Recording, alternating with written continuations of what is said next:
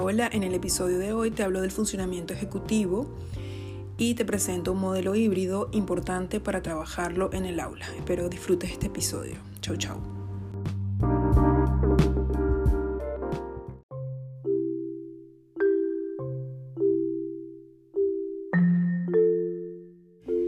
Las funciones ejecutivas nos permiten establecer, supervisar, corregir y alcanzar un plan de acción. También pueden hablarse de ellas como una variedad de habilidades que nos permiten y nos preparan para tener un comportamiento flexible y adecuado al contexto. Las funciones ejecutivas dirigen y articulan los procesos cognitivos de la atención, percepción, coordinación, razonamiento. Las funciones ejecutivas son fundamentales en nuestra vida cotidiana. El cerebro es el motor, las funciones ejecutivas son el conductor. Las funciones ejecutivas organizan, programan y regulan la actividad mental, optimizando así el aprendizaje escolar.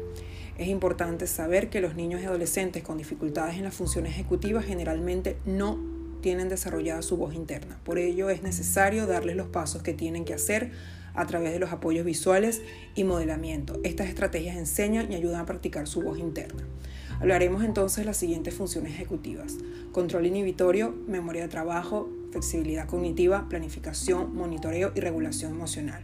Este es un modelo híbrido de funciones ejecutivas que a mi parecer es esencial para el aprendizaje dentro del aula. Vamos entonces con el control inhibitorio. El control inhibitorio se refiere a la capacidad de controlar o inhibir conductas o respuestas impulsivas. Pone freno al comportamiento y detiene las reacciones automáticas inapropiadas, cambiándolas por una respuesta más razonada y más adaptada a la situación. Un buen control inhibitorio contribuye a la anticipación, planificación y establecimiento de metas. Vamos entonces con la memoria de trabajo o memoria funcional. La memoria de trabajo es la habilidad de mantener la información por un tiempo determinado para resolver una tarea. Es la encargada de almacenar temporalmente y procesar la información mientras se lleva a cabo una tarea. La siguiente función ejecutiva es la flexibilidad cognitiva. La flexibilidad cognitiva es la habilidad para modificar rápidamente respuestas o estrategias empleadas ante una situación. Es justamente ser capaz de cambiar la idea o acción dependiendo de las circunstancias. Es también tener la capacidad para adaptar nuestra conducta y pensamientos a situaciones novedosas, cambiantes o inesperadas. La siguiente función ejecutiva es la planificación. Es la capacidad de involucrar muchos procesos cognitivos enfocados a una acción. Involucra experiencias previas orientadas al presente y al futuro. Considera varios factores para reducir los riesgos. La siguiente función ejecutiva es el monitoreo, que es una habilidad de hacer introspección. Involucra autocorrección para la resolución eficiente de un problema o tarea.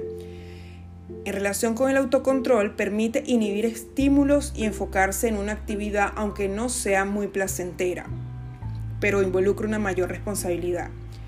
El monitoreo también involucra analizar procesos, tiempos, estrategias y emociones involucradas en la vida diaria. Finalmente tenemos regulación emocional, que es la capacidad de conocer, comprender y regular las propias emociones considerando en relación con los otros. Estas funciones ejecutivas no actúan de forma eh, aislada, están concatenadas unas con otras y en muchas eh, eh, personas con TDAH tienen algún tipo de problema o están un poco más adormecidas. Por eso es importante trabajar las funciones ejecutivas dentro del aula.